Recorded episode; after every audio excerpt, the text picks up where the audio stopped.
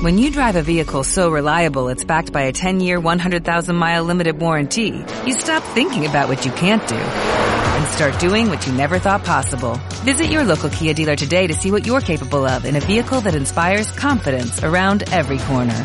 Kia, movement that inspires. Call 800-3334-KIA for details. Always drive safely. Limited inventory available. Warranties include 10-year 100,000-mile powertrain and 5-year 60,000-mile basic. Warranties are limited. See retailer for details. Por la señal de la Santa Cruz de nuestros enemigos, líbranos Señor Dios nuestro. En el nombre del Padre y del Hijo y del Espíritu Santo.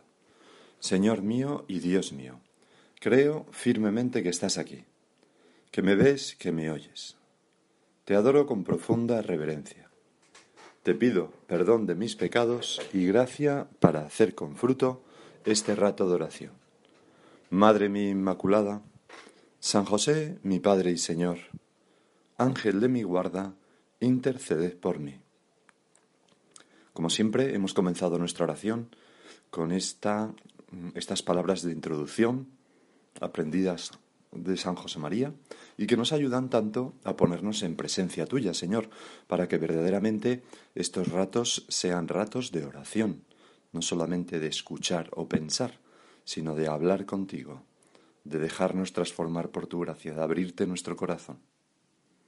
Y a todo eso nos ayuda lo, lo que hemos dicho, pedirte perdón de nuestros pecados, pedirte ayuda, acudir a nuestros intercesores, etc. Y entramos hoy, 17 de diciembre, en la cuenta atrás del Adviento. Del 17 al 24 de diciembre se cambian el contenido de las lecturas. Ya no se siguen las lecturas de hoy. No, no, no, sino que hay unas lecturas específicas, de manera que nos dispongan mejor para la venida espiritual ya inminente de Jesucristo en Navidad. Es, por así decirlo, como un sprint final, un adviento dentro del adviento, donde crece la urgencia, el deseo, la alegría ante Cristo que viene. Y así, en las primeras lecturas de estos días, se recorren, una tras otra, las principales profecías sobre Jesús y la Virgen.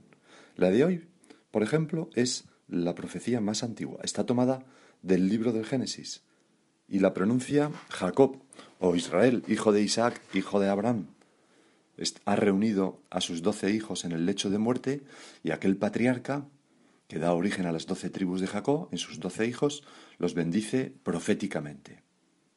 Leamos lo que dice el libro del Génesis. En aquellos días, Jacob llamó a sus hijos y les dijo, Reuníos, que os voy a contar lo que os va a suceder en el futuro. Agrupaos y escuchadme, hijos de Jacob, oíd a vuestro padre Israel. Y entonces empieza va diciendo a su hijo mayor, luego a otros hijos, y entonces llega a Judá y le dice, a ti, Judá, te alabarán tus hermanos, pondrás tu mano sobre la cerviz de tus enemigos, se postrarán ante ti los hijos de tu padre. Judá es un león agazapado. Has vuelto de hacer presa, hijo mío. Se agacha y se tumba como león o como leona. ¿Quién se atreve a desafiarlo? No se apartará de Judá el cetro, ni el bastón de mando de entre sus rodillas, hasta que venga aquel a quien está reservado y le rindan homenaje los pueblos. Jacob vislumbra que de Judá nacerá el Mesías, ese rey de los judíos, ese redentor de todos los hombres. Por eso dice a ti, Judá, te alabarán tus hermanos, pondrás tu mano sobre la cerviz de tus enemigos, es decir, sobre la cerviz del diablo y del pecado, y se postrarán ante ti los hijos de tu padre, todos los demás. Todos los demás hombres se postrarán ante un descendiente de Judá, Jesucristo, nuestro Señor. No se apartará de Judá el cetro, el cetro real, ni el bastón de mando de, de entre sus rodillas, porque un descendiente suyo, Jesús, es el Rey del universo, para siempre hasta que venga aquel a quien está reservado y le rindan homenaje a los pueblos, esa segunda venida de nuestro Señor. Bueno, Judá no era el mayor de los hermanos, el primogénito. Tampoco era, mm, pues como Benjamín, el pequeño, preferido por su padre. Y sin embargo, de él, de su tribu, de una tribu no señalada por nada especial, nacerá Jesucristo nuestro Señor, el Salvador del mundo. Dios a veces mm, nos confunde con sus elecciones, porque no elige como los hombres, sino mm, de una manera sorprendente. A Dios le atrae la humildad, el pasar desapercibido. Bueno, sigamos. Los salmos responsoriales de estos días están elegidos entre los salmos proféticos que se refieren a Mesías, al Mesías, a, a ti, Señor. Y luego tenemos, no los vamos a leer, pero luego tenemos los evangelios, que están tomados de Mateo y Lucas. Los evangelistas que, que, más, bueno, que narran la infancia de Jesús. De Mateo tenemos la genealogía de Jesús y los datos sobre José, su esposo, sus sueños, etc.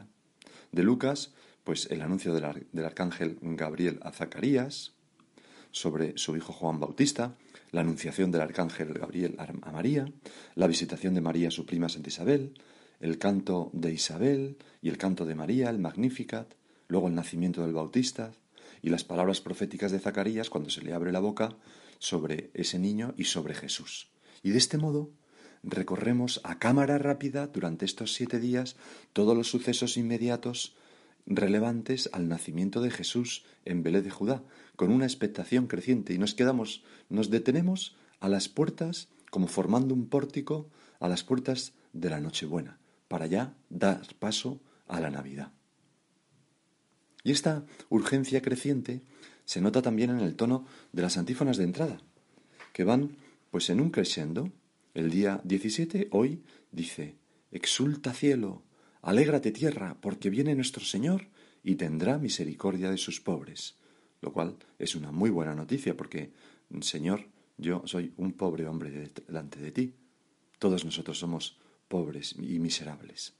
Virtudes pocas, méritos prácticamente ninguno. Pero tu misericordia viene sobre nosotros. Luego eh, nos alegramos con toda la creación por esta venida inminente. Y por ejemplo, en la antífona del día 22 se dice, portones, alzad los dinteles, que se alcen las puertas eternas, va a entrar el Rey de la Gloria. Y nos anima como a levantar, a alzar las puertas de nuestro corazón, a abrir nuestro corazón abandonando la pereza, la rutina, el acostumbramiento, para que entre mejor nuestro Señor en esa venida espiritual de la Navidad. Y el día 23, ya eh, muy cercano al 25, se dice en la antífona de entrada, un niño nos va a nacer y su nombre es Dios fuerte, Él sea la bendición de todos los pueblos. Y así, todas las antífonas, como digo, nos van ayudando a recorrer este sprint final como dando ánimos. Es como si la liturgia, el coro de los ángeles y los santos nos dijeran, ánimo, no detengáis el paso, más fuerte, más, corre más, corre más, que ya llegáis a la meta. Don Javier Echevarría nos daba un consejo para esta segunda parte del Adviento. En una de sus cartas, escrita en diciembre del 2008, decía, siguiendo un consejo a su vez de San José María, podemos acompañar a la Virgen y San José en su caminar hacia Belén. Nos, ayudará mucho leer los Evangelios y meditarlos. En los ratos de oración personal y a lo largo de la jornada, pongámonos muy cerca de ellos, prestándoles con el deseo algún servicio, desagraviando por los que entonces y también ahora no supieron acoger al Hijo de Dios cuando vino a la tierra. No es pura imaginación, sino un modo concreto de ejercer nuestra fe en el misterio de la encarnación y un modo concreto de facilitar al Espíritu Santo la acción en nuestras almas, que quiere representar esos misterios. ¿Y el Evangelio de hoy cuál es? Pues precisamente el primero de esa serie que hemos hablado, la genealogía de Jesús que trae Mateo. Empieza así. Libro del origen de Jesucristo, hijo de David, hijo de Abraham. Y luego empieza con una larga enumeración que, a veces eh, eh, pues, pues, pensamos, pero esto, qué, ¿esto para qué me sirve? ¿Cómo puedo meditar esto? Dice así, Abraham engendró a Isaac, Isaac engendró a Jacob, Jacob engendró a Judá y a sus hermanos, Judá engendró de Tamar a Farés y a Zará, Farés engendró a Errón, Errón engendró a Arán, Arán engendró a Minadab, Aminadab engendró a Nasón. No son nombres sin más, son la corriente humana que dio origen a nuestro Señor Jesucristo. O mejor dicho, que nuestro Señor Jesucristo, eh, eh, eh, en la que nuestro Señor Jesucristo se insertó. Nos tiene que emocionar. Nansón engendró a Salmón, Salmón engendró a Rahab, a voz, de Rahab a voz, voz engendró de Ruth a Obed, Obed engendró a Jesé, Jesé engendró a David, el rey. David, de la mujer de Urías, engendró a Salomón, Salomón engendró a Roboán, Roboán engendró a Abías, Abías engendró a Asaf, Asaf engendró a Josafat, etcétera, etcétera, etcétera. Josías engendró a Jeconías y a sus hermanos cuando el destierro de Babilonia. Después del destierro de Babilonia, Jeconías engendró a Salatiel, Salatiel engendró a Zorobabel, etcétera, etcétera, etcétera, ¿no? Hasta que Matán engendró a Jacob y Jacob engendró a José, el esposo de María, de la cual, de la cual nació Jesús, llamado Cristo. Así, las generaciones desde Abraham a David fueron en total catorce. Desde David hasta la deportación a Babilonia, catorce. Y desde la deportación a Babilonia hasta el Cristo, catorce. Bueno, con esta genealogía, que es como un pórtico de todo el Evangelio, Mateo está intentando poner a la luz correcta la pregunta a la que tratan de responder todos los evangelistas sobre el origen de Jesús. La pregunta que tú, Señor, formulaste a tus discípulos en una ocasión. ¿Quién dice la gente que soy yo? ¿Y vosotros, quién decís que soy yo? Es decir, ¿quién es Jesús? ¿De dónde viene? Y la respuesta de Mateo empieza con este Evangelio que hemos leído, con esta genealogía y concretamente con el título, Libro del origen de Jesucristo, hijo de David, hijo de Abraham. O sea, Mateo muestra a Jesús como un ser humano, nos decía el cardenal Ratzinger en una ocasión, entretejido en una historia humana con sus momentos altos y bajos, pero que tienen como puntos destacados el, origen en Abraham y, y, el paso por ese rey al que se le hicieron tantas promesas mesiánicas, que es el rey David. Y esa historia humana, eh, en, donde se entreteje, ¿verdad? Eh, eh, nuestro Señor Jesucristo, tiene momentos altos y bajos. Y, son un largo camino cuyo fin más profundo, aun sin darse cuenta los protagonistas, era dar origen a Jesucristo.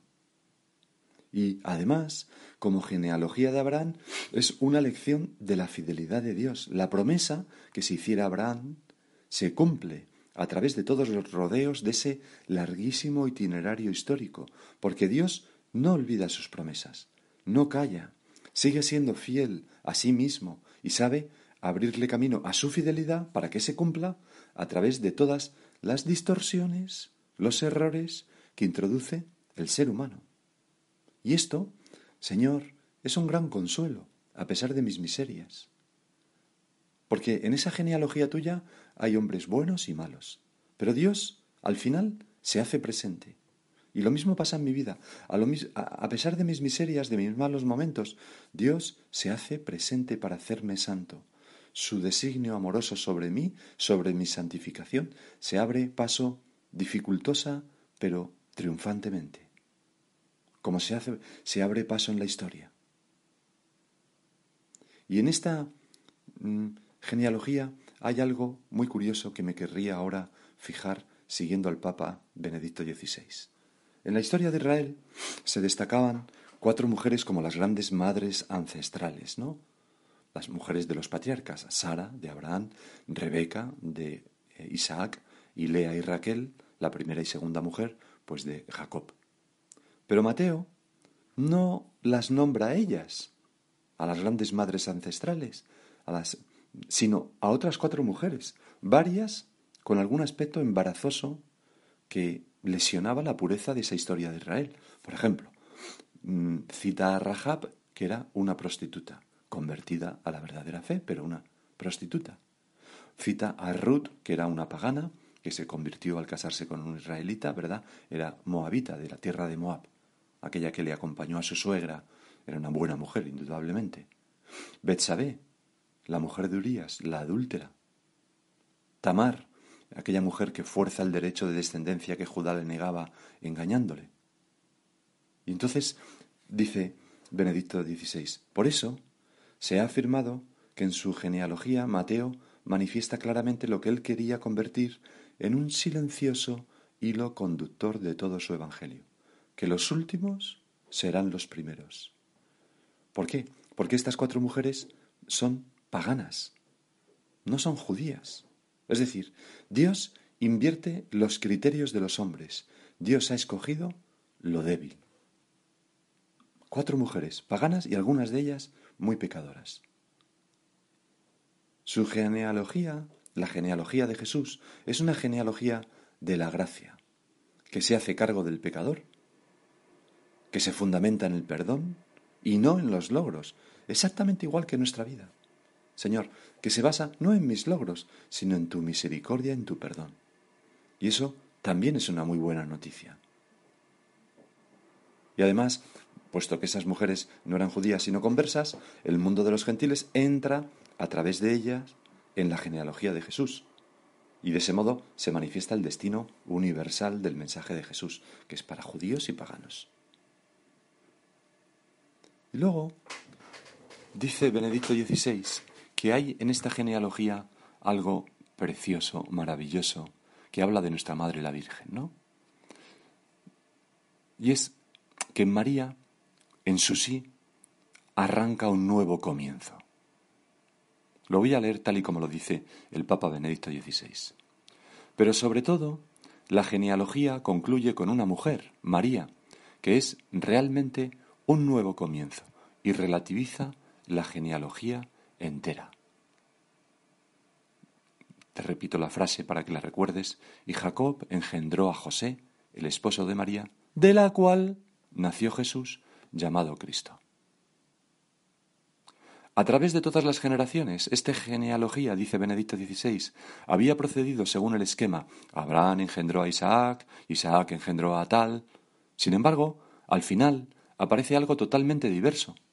Por lo que se refiere a Jesús, ya no se habla de generación, sino que se dice, Jacob engendró a José, el esposo de María, de la cual nació Jesús, llamado Cristo.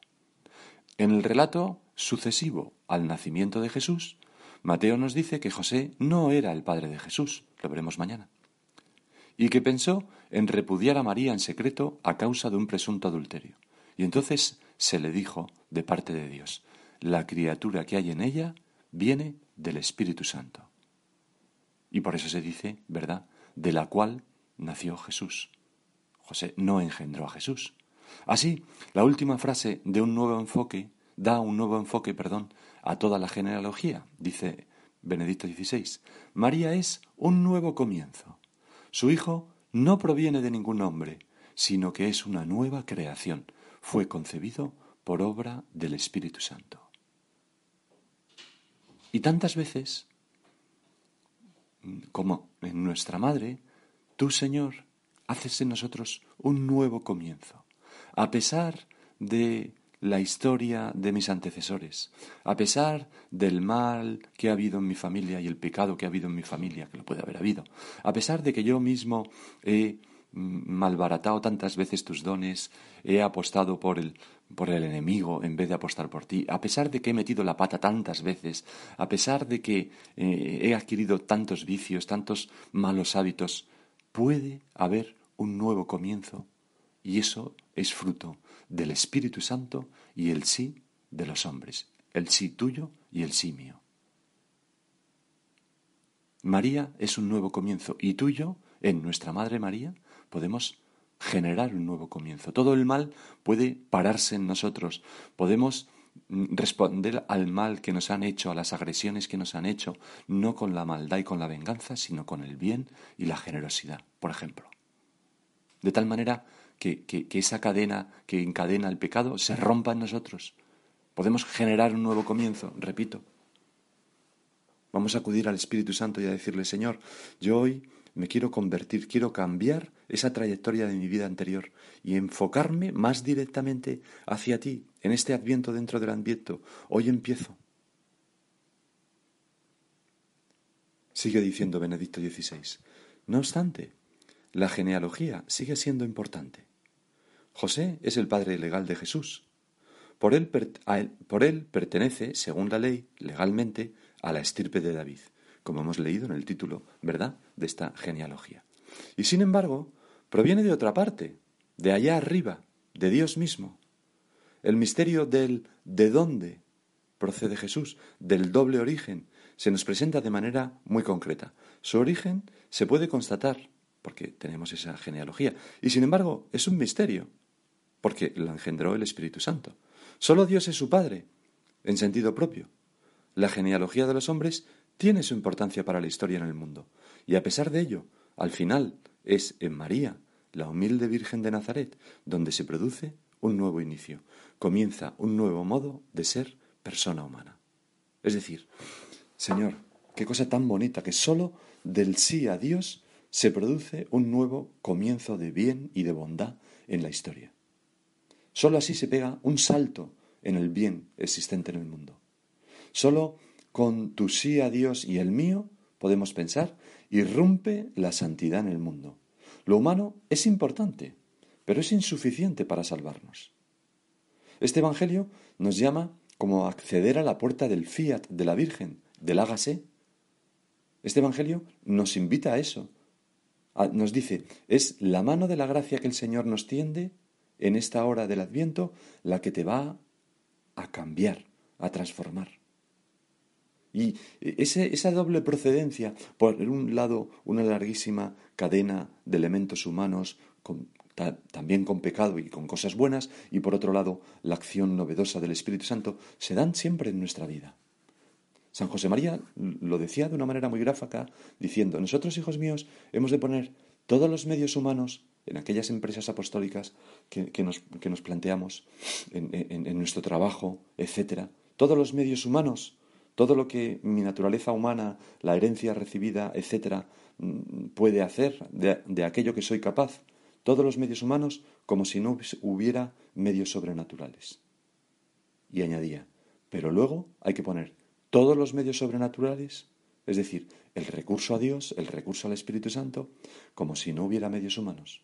¿Por qué? Porque las acciones divinas son conjunción de esos dos elementos en nosotros. Vamos a pedirle a nuestra Madre, la Virgen, que sepamos imitarles, imitarle en ese sí a Jesucristo. Ese sí que, contando con toda su historia humana, trajo la santidad de Cristo a esta vida. Pues ahora sigue tú por tu cuenta. Como nuevo cliente de Western Union, puedes disfrutar de una tarifa de envío de cero dólares en tu primera transferencia internacional de dinero en línea. Envía dinero a los tuyos en casa de manera rápida, fácil y conveniente. Visita westernunion.com o descarga nuestra app hoy mismo y tu primera tarifa de envío corre por nuestra cuenta. Aplican ganancias por cambio de moneda. No disponible para tarjetas de crédito y envíos a Cuba. Servicios proporcionados por Western Union Financial Services Inc. NMLS 906983 o Western Union International Services LLS NMLS 9069 85